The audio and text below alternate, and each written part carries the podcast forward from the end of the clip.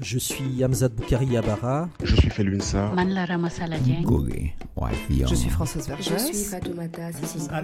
Je suis Khalil Diallo. Je suis Nekfa Toukan. Je suis Abib Kouate. Je suis Mohamed Bougarsar. Et vous écoutez Podcast. Non, le tirailleur n'est pas mort pour rien. L'opposition n'a pas de temps de parole sur les, les, chaînes publiques. Colonialism altered the African person's concept of citizenship. Most African liberation struggles are just overshadowed by the rights of men. Nous avons des jeunes engagés qui ne demandent qu'à être entendus. Si on est encore en 2020 en train de parler de ce sujet-là, c'est bien parce qu'en 2018, on n'a pas été entendu. Une civilisation qui s'avère incapable de résoudre les problèmes que suscite son fonctionnement est une civilisation décadente. Une civilisation qui choisit de fermer les yeux à ses problèmes les plus cruciaux est une civilisation atteinte. Une civilisation qui ruse avec ses principes est une civilisation moribonde. L'héritage de l'esclavagisme et du colonialisme pèse. Depuis le 25 mai 2020, le meurtre par asphyxie de l'afro-américain George Floyd aux mains d'un policier blanc, la rue gronde. Les structures restent intactes pour le moment. Les symboles sont attaqués. Aux États-Unis, des dizaines de statues d'esclavagistes ont été déboulonnées et détruites, comme celle du général confédéré Albert Pike à Washington. Au Royaume-Uni, à Bristol, celle d'Edward Colston, dont la richesse reposait sur les activités de la Compagnie royale d'Afrique britannique responsable de la déportation d'au moins 100 000 captifs asservis africains vers le continent américain. En Belgique, à Bruxelles, celle de Léopold II, souverain de l'État dit indépendant du Congo pendant plus de deux décennies, et dont le règne d'une extrême violence a causé la mort d'environ 10 millions d'Africains. En France, à Paris notamment, celle de Jean-Baptiste Colbert, fondateur de la Compagnie française pour le commerce des Indes orientales et rédacteur de la première version du Code noir, décret institutionnalisant le commerce de captifs asservis africains au sein de l'empire colonial français. L'historien Mamadou Diouf repositionne les luttes actuelles ainsi. Le projet colonial européen repose sur la fiction de la mission civilisatrice, fondée sur un discours historique qui dit que les non-européens ne sont pas civilisés. Ils sont hors de l'histoire, comme dit Hegel, et il faut les ramener à l'histoire. Et l'Europe a la mission historique, messianique presque, de ramener cette humanité hors de l'histoire dans l'humanité vraie, qui est cette humanité dirigée par l'Europe. Et c'est pour ça la lutte pour l'indépendance n'est pas seulement pour l'indépendance politique, c'est une lutte pour recouvrer une histoire qui est une histoire qui n'est pas un appendice de l'histoire européenne. Sur le continent africain, la campagne Rhodes Must Fall, initiée en 2015, a mené au déboulonnement à l'université du Cap de la statue de Cecil Rhodes, colonialiste et ségrégationniste convaincu, fondateur de la British South Africa Company et de la compagnie diamantifère de Beers. La campagne est aujourd'hui en cours à l'université d'Oxford où se situe, à l'entrée d'un de ses campus, une statue de Rhodes.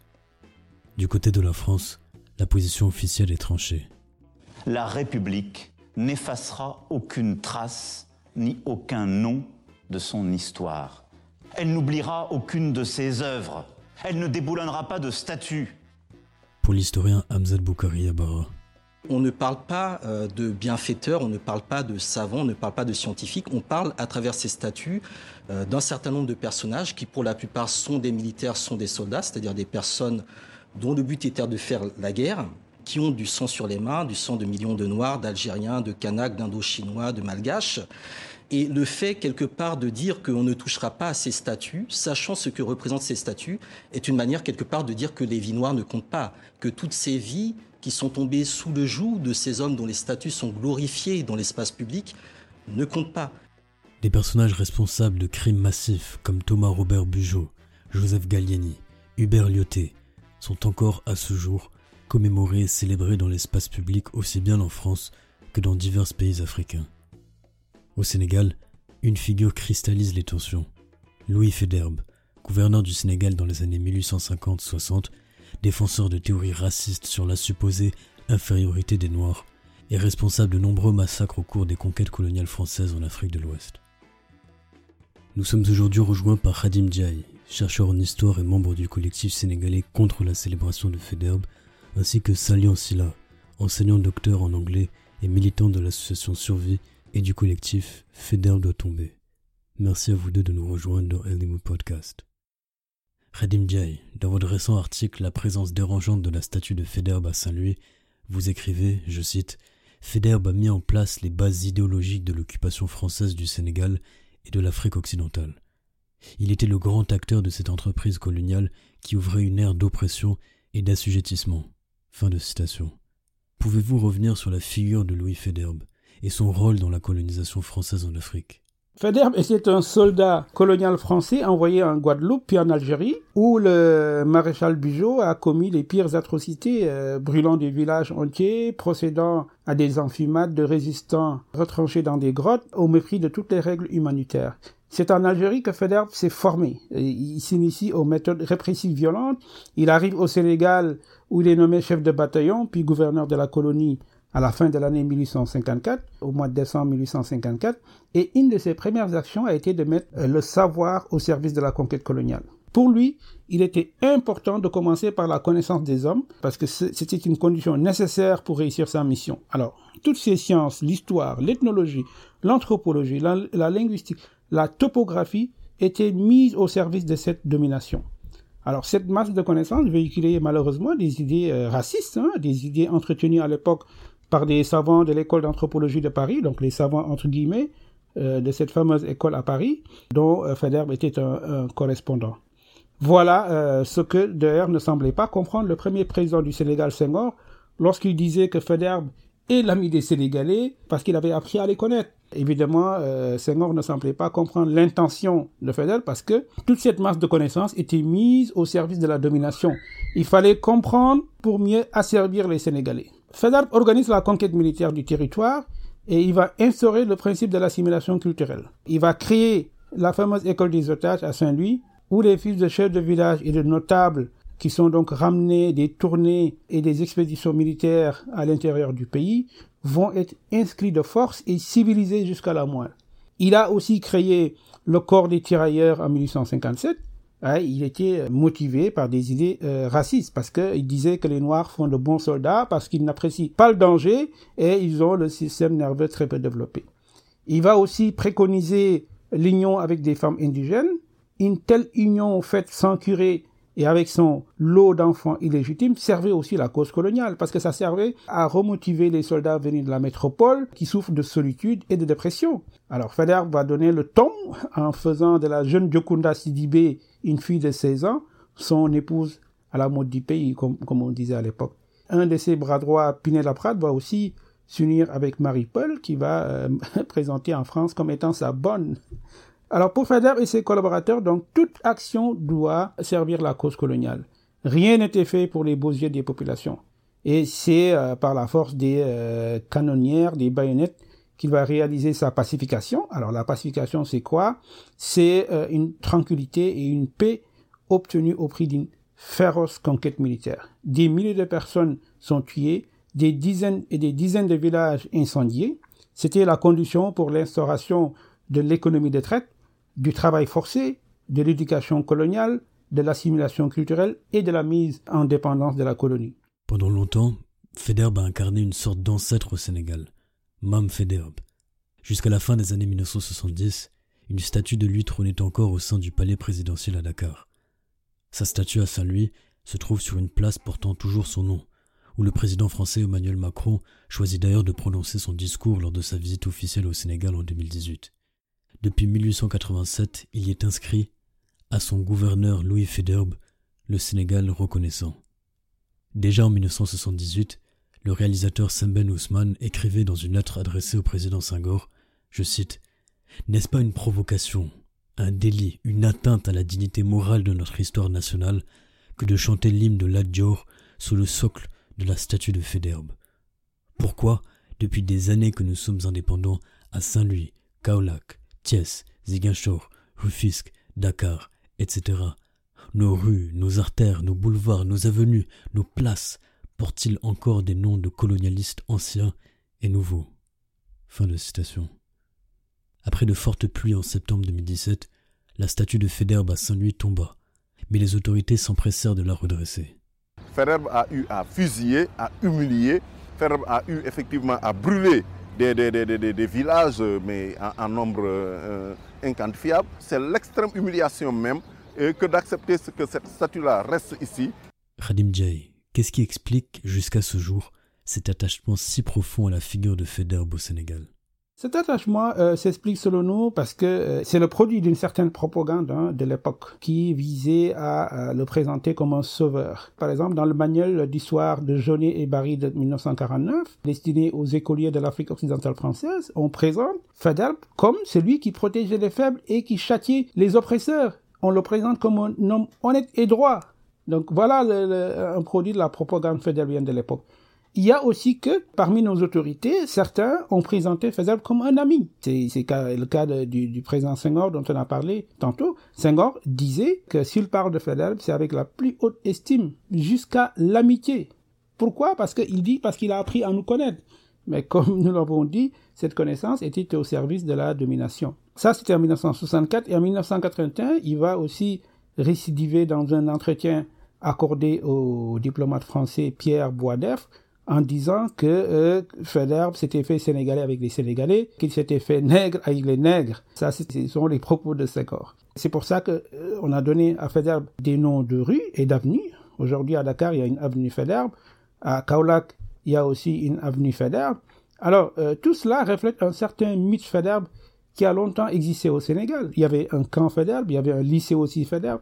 Certains placent même Faidherbe euh, dans leur propre filiation. On parle de man Faidherbe. Il y a une sorte de, de familiarité, de, rapport affectif avec cet homme-là. Et tout cela, c'est le, le, produit de cette propagande-là.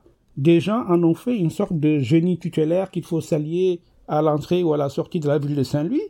Mais, euh, comme vous le savez, ce mythe est aujourd'hui euh, fortement ébranlé grâce à un excellent travail qui est fait sur les réseaux sociaux, ben maintenant, de plus, en plus de jeunes connaissent l'impact négatif de ce personnage. Euh, ils n'en reviennent pas lorsqu'ils découvrent que cet homme est euh, un bourreau euh, dont les mèches sont tachées du sang de leur ancêtre, tout simplement. Dans la lettre évoquée précédemment, Semen Ousmane poursuit en s'interrogeant, je cite, Notre pays n'a-t-il pas donné des femmes et des hommes qui méritent l'honneur d'occuper les frontons de nos lycées, collèges, théâtres, universités, rues et avenues? Etc. Fin citation. Le lycée Fédère de Saint-Louis fut justement rebaptisé lycée Cher Omar Foutiyou en 1984. Vous expliquez à ce titre que, je cite, la statue de Fédère à Saint-Louis signifie, pour tous les élèves du Sénégal, le bourreau honoré et glorifié. Déboulonner une telle statue, précisez-vous, c'est s'affranchir donc de la colonialité de l'être et de l'espace. Cela pose la question de la décolonisation de l'espace public. De nombreuses villes au Sénégal, et plus largement en Afrique, portent encore les marques de la glorification de l'ancien colonisateur.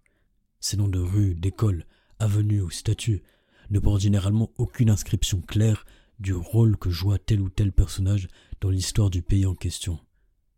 Il y a tout juste deux ans était inaugurée sur l'île de Gorée la place de l'Europe, symbole d'une haine de soi et de viol de sa propre mémoire selon Felwinsor. Afin de s'affranchir de la colonialité de l'être et de l'espace, pour reprendre vos mots, qui faudrait-il célébrer dans l'espace public au Sénégal à la place de figures comme Federbe Ousmane a raison, selon moi. Je pense qu'il est important de célébrer la mémoire de la résistance. C'est d'ailleurs l'option qui a été choisie par l'Algérie après l'indépendance. Les habitants de ce pays ont été terrifiés par quelqu'un que Federbe adulé, considéré comme son maître le maréchal Bugeaud. Le maréchal Bugeaud, c'est un des maîtres à penser. C'est vraiment l'un des grands influenceurs de Fedab. C'est lui l'initiateur des enfumades de résistance, c'est lui qui brûlait les villages algériens. Et sa statue à Alger, comme celle de Fedab au Sénégal, a été érigée par les colonisateurs pour immortaliser la mémoire de la conquête. Qu'est-ce que les Algériens ont fait? Après, après l'indépendance, ils ont tout simplement retiré la statue. À la place, ils ont installé une statue de, de l'émir Abdelkader, le sabre levé en signe de résistance. Qu'est-ce que les Algériens veulent nous montrer par là? Ben, ils, ils, donnent tout simplement leur point de vue de l'histoire. Avec cette démonstration, qui sert à inculquer la mémoire de la résistance aux fils algériens, tout simplement. Au Sénégal, je pense qu'on ne peut pas continuer à donner le point de vue des oppresseurs. D'ailleurs, le conseil municipal de Gorée, répondant à une demande citoyenne, a bien compris l'enjeu en décidant de rebaptiser la place de l'Europe en place de la liberté et de la dignité humaine, parce qu'il est tout simplement important de respecter la mémoire des, euh, des opprimés. Les colonisateurs n'ont pas érigé la statue de Faidherbe par hasard. C'est vraiment au moment où tous les résistants ont été vaincus par la puissance des baïonnettes que la statue de Faidherbe a été érigée au milieu de Saint-Louis, en signe de, victoire. Ladior est assassiné en 1886, la statue est inaugurée en 1887, un an après pour célébrer tout simplement la victoire sur les résistants et montrer la grandeur de la métropole. Cette statue coloniale a donc une fonction. C'est un symbole, c'est un attribut de domination. Il est là pour célébrer, pour montrer la consécration d'une idéologie meurtrière fondée sur une domination, une, suprématie. Pour quelqu'un dont les ancêtres ont vécu les méfaits de cette conquête militaire et même les, les effets du code de l'indigénat, pour quelqu'un dont les ancêtres ont vécu ces souffrances-là, je pense qu'il est important, il est bien pour la mémoire collective d'honorer les figures historiques qui révigorent la fierté et l'estime perdue. Il est important, pensons-nous, de faire des choix décisifs pour le présent et pour le futur, pour les générations futures. Qu'est-ce qu'on veut leur transmettre? Donc c'est pourquoi j'ai écrit un, un, article où j'ai essayé de réfléchir sur cette notion de patrimoine qu'il faut selon moi repenser pour mettre de l'avant des figures qui donnent du sens un peu au présent et au futur.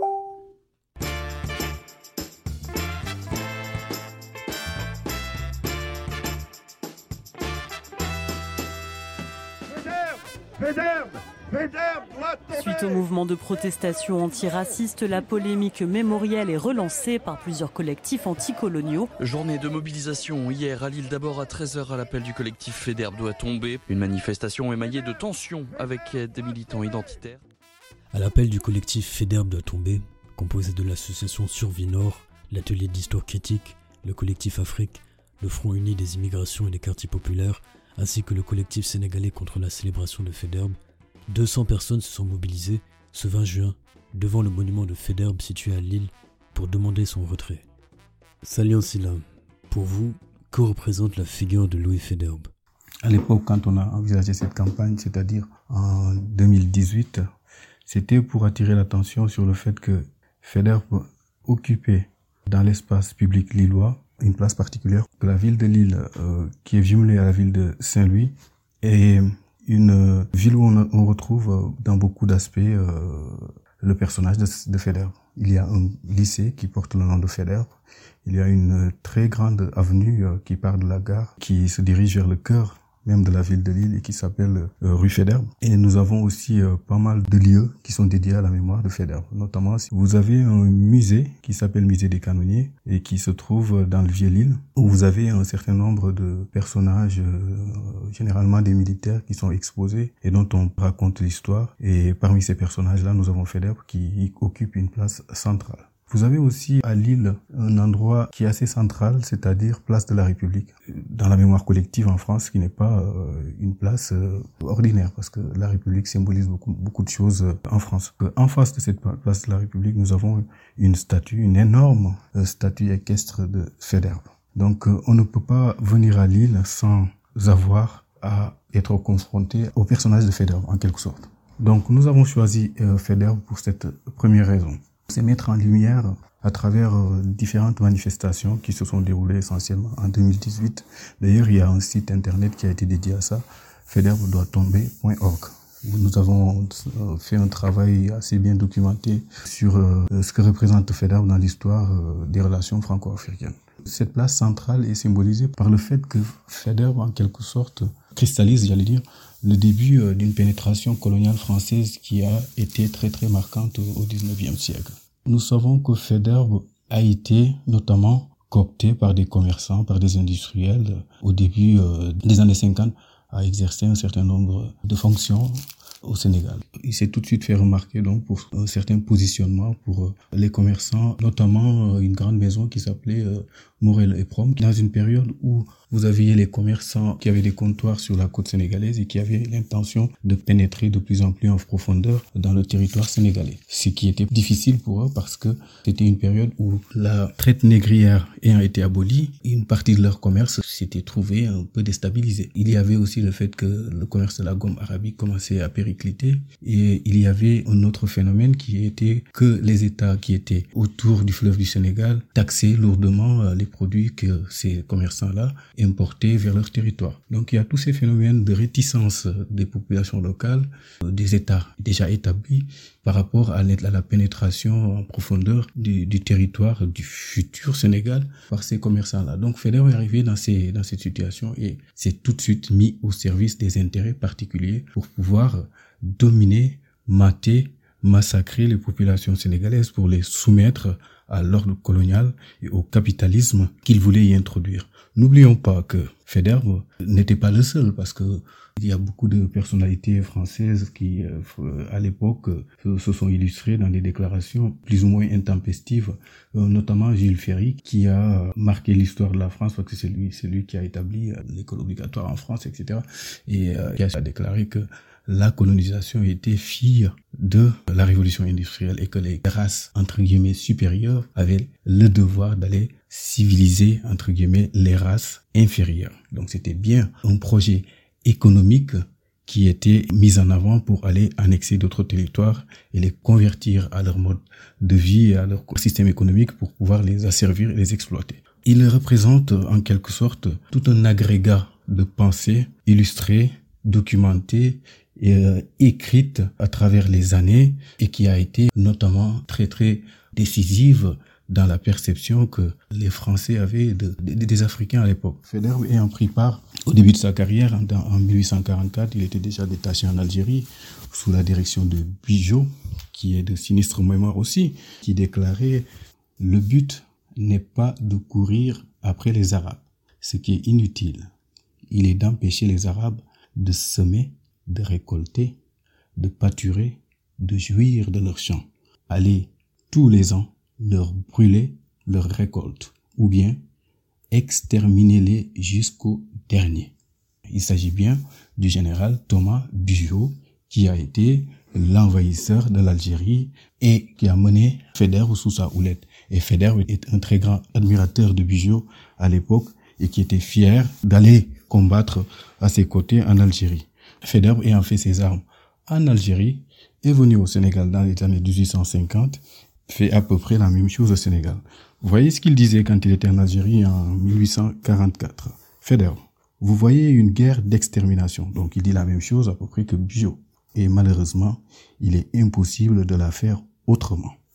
On est réduit à dire un Arabe tué, c'est deux Français de moins assassinés. Il n'était pas le, seul. Hein. Il y avait Joseph Gallieni qui s'est illustré euh, dans les massacres en, à Madagascar, vous avez aussi euh, Lyoté, qui était lui aussi disciple du général Joseph Gallieni. Donc voilà, il y a une continuité historique dans le travail que ces généraux, ces militaires ont fait et qui, plus tard, leur a, valu les hommages, les honneurs de la France au mépris de tous les massacres qu'ils ont commis euh, en Afrique. Pour en arriver là, il fallait bien aussi avoir tout un arsenal rhétorique pour expliquer un peu le phénomène de massacre ou de justifier en tout cas l'entreprise coloniale.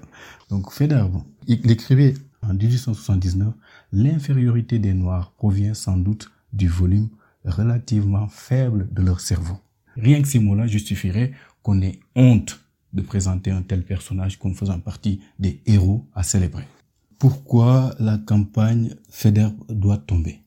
Nous avons euh, un certain nombre d'événements qui ont eu lieu en sachant que c'est un mouvement euh, qui s'inscrit dans un temps long. En 2015, Cecil Rhodes must fall. On continuait dans des grandes villes comme Pretoria, euh, comme Johannesburg, à célébrer la figure de Cecil Rhodes, qui était le père de la colonisation britannique en Afrique du Sud. Donc ils ont décidé de mettre un terme à ça et de faire disparaître les statues de Cecil Rhodes en Afrique du Sud. Donc ça a déclenché un mouvement, une vague qui s'est inscrite dans le temps. En 2017 par exemple, la statue de Léopold II en Belgique. Léopold II, voilà quelqu'un aussi qui est considéré comme un grand personnage qui a fait énormément de choses sur le plan des infrastructures, etc. en Belgique, mais qui a sa face sombre, lugubre et funeste. C'est un roi sanguinaire. Voilà quelqu'un qui s'est octroyé un territoire 80 fois plus grand que la Belgique, c'est-à-dire le Congo. Voilà quelqu'un qui a soumis les populations congolaises à une terreur sur des décennies entières. Voilà quelqu'un qui a tenu à exploiter les populations congolaises et à les saigner à blanc pendant une longue période. Voilà quelqu'un qui a suscité au début du XXe siècle l'une des premières manifestations de solidarité internationale à travers le monde. C'est parti de Londres où les gens se sont indignés des pratiques que la Belgique imposait aux populations congolaises. N'oublions pas que il a été dit, il a été écrit, il a été documenté que les massacres au Congo constituent l'un des plus grands génocides en Afrique. C'est-à-dire que on parle de 10 millions de personnes qui ont perdu la vie dans l'entreprise coloniale belge. Et Léopold II était à la tête de cette entreprise coloniale. Et c'est dans cette période-là, en 2017, que des statues de Léopold II ont été démantelées, ont été déboulonnées en Belgique. On a 2017, Charlottesville, en Virginie, il y a une manifestation de, de mouvements extrémistes de, droite, Unite the Right, c'était leur nom, et qui refusait en quelque sorte euh, que la statue du général Lee, Robert Lee, qui a mené les troupes confédérées pendant la guerre de sécession aux États-Unis entre 1861 et 1865, les confédérés du Sud qui voulaient la perpétuation de l'esclavage, contre les troupes du Nord dans une guerre fratricide qui a été euh, très très sanglante aux États-Unis. Et il avait sa statue dans cette ville et la municipalité de cette ville en, 19, en 2017 a décidé de déboulonner la statue représentant ce général de sinistre mémoire qui trônait dans beaucoup de lieux publics dans cette ville. Et l'extrême droite a manifesté contre cette décision de la, municipalité et il y a une contre-manifestation des antifascistes qui a entraîné la mort tragique d'une dame qui a été écrasée par un extrémiste qui a foncé dans la foule pour tuer une personne. C'est dans cette période, donc en avril 2018, il y a toujours une continuité historique, qu'à Berlin, la municipalité tout un quartier de Berlin a décidé de débaptiser un ensemble de rues et de les rebaptiser. Débaptiser les rues qui portent les noms de plusieurs personnalités qui se sont illustrées dans la colonisation allemande en Afrique, euh, notamment en Namibie. Vous savez que euh, l'Allemagne a eu quelques colonies en Afrique avant sa défaite de la Première Guerre mondiale, comme la Namibie, une partie de la Tanzanie, il y a le, Togo, le Cameroun notamment, ont été des pays qui ont été colonisés par euh, l'Allemagne. La Namibie notamment a résisté à la colonisation allemande entre 1904 et 1908 et ça entraîné une réaction extrêmement violente des troupes allemandes qui a conduit à ce qu'on a appelé le premier génocide du XXe siècle, c'est-à-dire l'extermination des héros. Donc, dans cette partie de la ville de Berlin, la municipalité a décidé donc de débaptiser donc un ensemble de rues et de leur donner le nom de résistants africains. Il y a des noms comme Rudolf Mangabel, que je ne connaissais pas personnellement, Anna Mungunda. C'était la première fois que symboliquement, une ville décide de euh, renommer tout un ensemble de rues et de leur donner non pas le nom de ceux qui sont allés massacrer des populations africaines, mais de leur donner le nom de ceux qui ont résisté justement à ces massacres-là. On arrive en 2020 où il y a eu quand même la vague soulevée par l'assassinat, j'allais dire, de, George Floyd aux États-Unis et qui a suscité euh, des réactions en chaîne partout dans le monde. C'est ce qu'on est en train de vivre juste à présent, ce qui a fait que la revendication de FEDER doit tomber et remise au, goût du jour. Donc nous sommes euh, revenus à la charge pour réitérer notre demande qui consiste à dire attention, FEDER doit toujours tomber. Aujourd'hui, ce qu'on nous oppose en parlant de, euh, de Feder, c'est que oui, c'est quelqu'un qui a quand même défendu euh, l'île quand, euh, quand euh, nous avons été envahis par les Prussiens en 1870, il a, alors que toute la France était mise à genoux, il a quand même défendu, il a réussi à tenir tête aux, Allemands. C'est peut-être vrai, sauf que la résistance de Feder pendant cette période-là n'a duré que trois mois, alors que ce que je vous raconte là de Feder c'est toute une carrière pendant laquelle il a massacré sans remords, il a tué, il a exterminé, il a pillé, il a imposé un système économique à travers la culture arachidière qui est quand même centrale dans le projet euh, colonisateur en Afrique. La spécialisation des colonies, le Sénégal avec euh, l'arachide, ce qui deviendra la Côte d'Ivoire avec le cacao, et puis la disparition progressive des cultures vivrières qui aujourd'hui encore pose problème parce que nous avons un système économique qui a été calqué sur un modèle qui était orienté vers les métropoles. Et jusqu'au moment où je vous parle en 2020, nous avons encore les conséquences de ce phénomène, c'est-à-dire une économie extravertie, orientée vers les besoins d'une métropole, et plutôt que vers la satisfaction des besoins locaux, c'est-à-dire l'autosuffisance et les cultures vivrières pour répondre à une demande locale. Donc voilà un des problèmes que posait, que pose encore le système économique qui a été imposé euh, au Sénégal. À plusieurs reprises déjà, vous avez interpellé les autorités à propos de la statue Fédère à Lille. À l'occasion du bicentenaire de sa naissance, la mairie de la ville décida de restaurer le monument érigé à sa mémoire. Dans votre lettre ouverte à la maire de la ville, Martine Aubry, en 2018, vous demandez, je cite, le retrait de la statue de Louis Féderbe et de tous les symboles qui glorifient le colonialisme dans les espaces publics lillois. Ailleurs en France, il existe avenues, rues, stations de métro célébrant le personnage. Selon vous, qu'est-ce qui explique cette réticence à clairement poser le débat de la permanence de symboles célébrant esclavagistes et colonialistes dans l'espace public aussi bien à Lille que dans le reste de la France? Nous avions à l'époque écrit une lettre ouverte aux autorités locales, notamment à Martine Aubry, euh, qui est maire de Lille.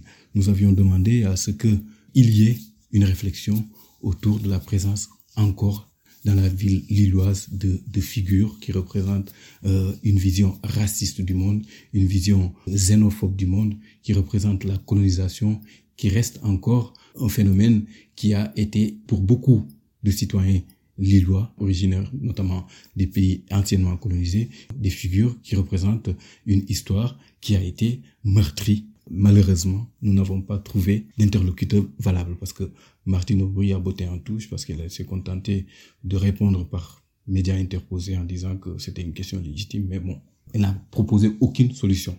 Donc c'est dire un peu l'ambiguïté qu'entretient une partie de la gauche vis-à-vis -vis de la colonisation en France. Et Martine Aubry, de par son appartenance à un courant idéologique qui s'est toujours réclamé de l'égalité, qui s'est toujours réclamé de la fraternité, qui s'est toujours réclamé de l'internationalisme, qui s'est toujours réclamé d'un certain humanisme, n'a pas voulu, n'a pas entendu notre appel.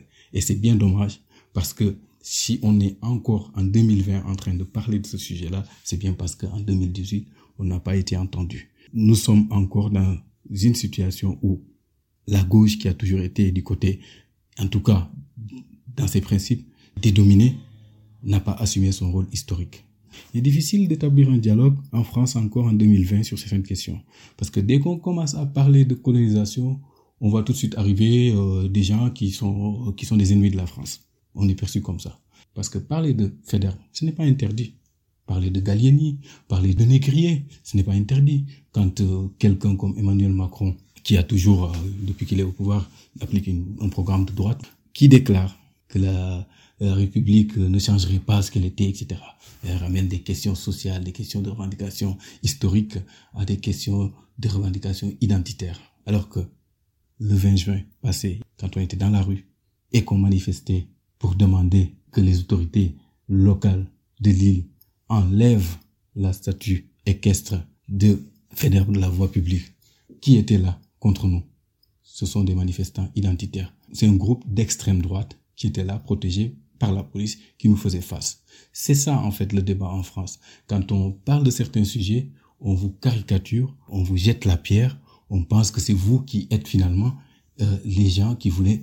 Emmanuel Macron a parlé de séparatisme. Or, il y a un certain nombre de personnes qui se battent depuis un moment, notamment contre les violences policières, notamment contre euh, les, les, les, politiques inégalitaires, notamment pour une certaine justice sociale. Tous ces gens-là sont devenus du jour au lendemain les identitaires. C'est déjà ce sont eux qui sont devenus les racistes finalement. Ceux qui dénoncent le racisme, c'est ça l'ironie en France. Dès que quand tant que vous parlez de George Floyd, de Michael Brown. Ce sont des violences policières qui se passent aux États-Unis. Bien sûr, tout le monde est d'accord en France. Bien sûr, ces phénomènes-là existent aux États-Unis. Bien sûr que le système américain est d'un racisme profondément systémique. Bien sûr, bien sûr. Mais dès qu'on commence à dire, bon, maintenant, posons-nous, regardons les choses en France. Aujourd'hui, qu'est-ce qui se passe?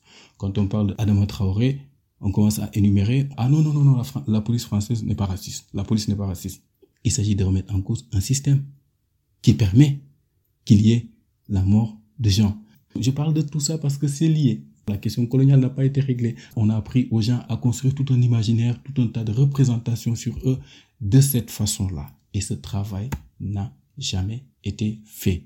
Tant que les questions historiques ne sont pas réglées, et tant que ces questions-là vont être niées, ou tant qu'on va continuer à botter en touche, ça ne va pas régler le problème. On ne peut pas faire baisser la température simplement en cassant le thermomètre. Ce n'est pas possible. Or, on est aujourd'hui dans cette dynamique-là. Dès que les questions sont agitées, on cherche à caricaturer, on cherche à discréditer en utilisant certains mots. Séparatisme, communautarisme, racisme anti-blanc même. On oppose une injonction au silence en utilisant des mots. Les représentations, la statuaire publique a toujours été tributaire des hommes et des femmes qui sont à la tête du pays ou de la commune. En France, ce sont les communes qui décident. Selon qu'on est dans une commune de gauche ou de droite, les noms, les figures, les représentations, les repères vont varier. Donc, on va célébrer telle personnalité plutôt que telle autre. On va mettre tel statut plutôt que tel autre. Cette république a toujours déboulonné, nommé, dénommé, a toujours baptisé, débaptisé. Ça a toujours été fait. La preuve, c'est que l'une des artères principales de l'île, l'une des artères les plus commerçantes de l'île, il y a quelques années, s'appelait rue de Paris. Et eh bien maintenant, elle s'appelle rue Pierre Mauroy, ancien maire socialiste de l'île. Dire qu'on ne peut pas déboulonner, c'est du pipeau. C'est mentir aux gens. Parce que dans cette ville de Lille, jusqu'en 1976, on avait la statue de Napoléon III à la vieille bourse au cœur de l'île. Cette statue a été enlevée et elle se trouve aujourd'hui au musée des beaux-arts. En 1945, la statue du général Négrier, autre colonisateur, a été déboulonnée et a disparu mystérieusement de la place publique de l'île. Ce ne sont pas les seuls exemples. La question de la mémoire a toujours été présente dans le débat politique, dans le débat public. Quelle mémoire on veut introduire?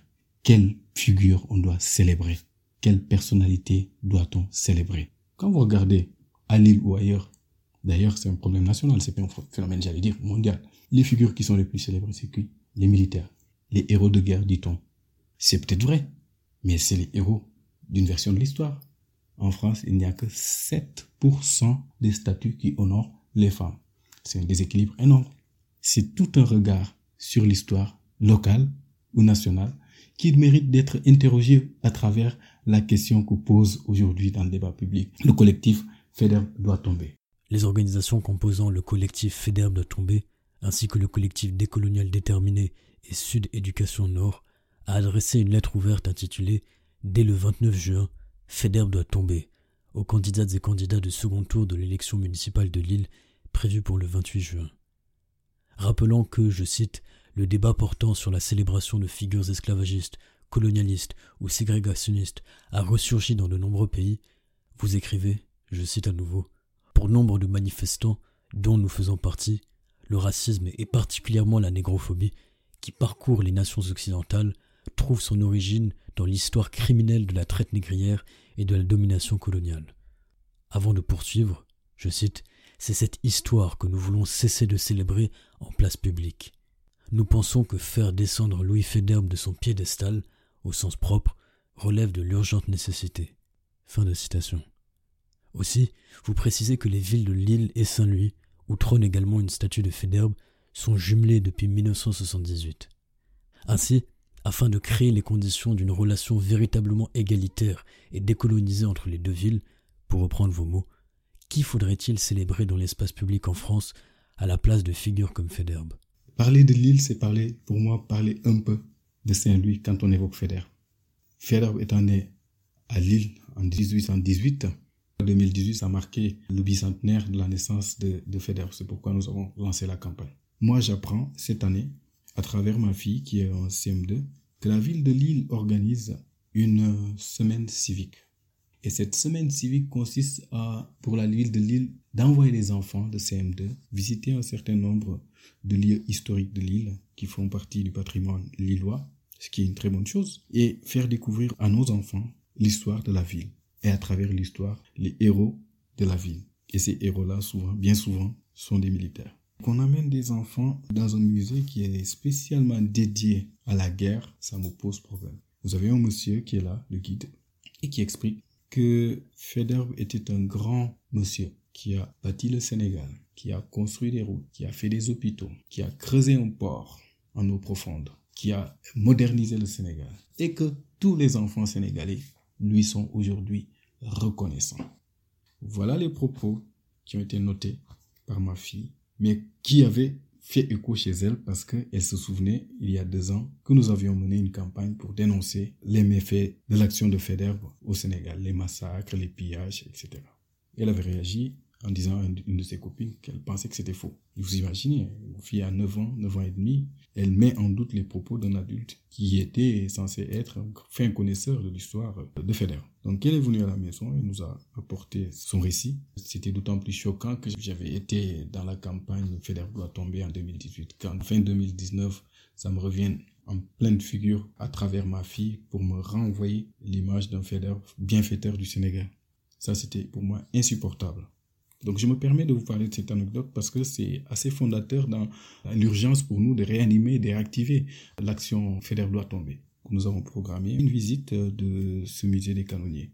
Même avec la présence d'un noir, ce monsieur a réitéré les mêmes propos en disant que Fédère était une figure héroïque, qu'il avait bâti le Sénégal, qu'il avait fait des routes, qu'il avait fait des ponts, des hôpitaux, qu'il avait modernisé le Sénégal. Ce sont ces mots nous lui avons donné notre position.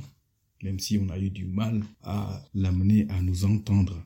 C'est quelqu'un qui est dans une narration depuis des années. Il ne fait que ça. Personne n'a jamais remis en question sa version de l'histoire. Voilà, en 2020, ce qu'on présente encore en France à des enfants qui certainement n'auront jamais, comme ma fille, la possibilité d'avoir quelqu'un d'autre pour dire non, ce n'est pas vrai d'avoir quelqu'un qui est impliqué dans une campagne pour faire disparaître euh, de l'espace public une figure aussi sinistre, d'avoir une autre perception d'une partie de l'histoire de France par rapport à ces anciennes colonies. Vous imaginez le nombre d'enfants qui sont passés par là et qui ont écouté, qui ont bu les paroles de ce monsieur, qui ont considéré que Federer était quelqu'un qui avait fait véritablement du bien à l'histoire de l'île et qui sont partis ragaillardis par le fait d'entendre que c'était un héros. Ce qui pose problème, c'est que Martine Aubry, qui a fait un contre-discours de Dakar, souvenez-vous quand Sarkozy a dit que, l'homme noir n'était pas entré dans l'histoire. Martine Aubry est allée en 2011 au Sénégal.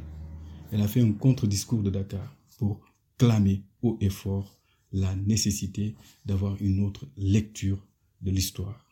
C'est en ce sens que j'interroge Martine Aubry pour lui demander comment, si on a des valeurs des principes aussi nobles, comment peut-on encore aujourd'hui continuer à accepter que nos enfants entendent une version tronquée de l'histoire coloniale, que nos enfants soient à 10 ans préparés à accepter quelqu'un comme Feder, dont l'action a été extrêmement pernicieuse et porte encore des conséquences indélébiles sur le passé et le présent. La ville de Lille est jumelée avec la ville de Saint-Louis depuis la fin des années 70. Je trouve qu'il est difficilement concevable que Martine Aubry puisse envisager des relations parfaitement égalitaires avec son homologue de Saint-Louis, en continuant à accepter que le principal instigateur de la colonisation à Saint-Louis soit encore honoré par la ville qu'elle dirige depuis 20 ans. C'est pourquoi, même si j'entends, on va aménager, mettre une plaque explicative, ce sont des mesurettes. Mais mieux vaut prendre la responsabilité de confier une statue problématique à des musées qui pourront en prendre soin, qui pourront, avec les historiens, l'ancrer dans une histoire plus grande pour permettre aux gens qui vont visiter le musée de mieux en appréhender les tenants et les aboutissants. Mieux vaut donc placé dans un contexte où les gens seront à même de l'analyser et de le replacer dans son contexte, plutôt que de laisser ces statuts-là. Même si on met une plaque explicative, pour moi, ce n'est pas suffisant.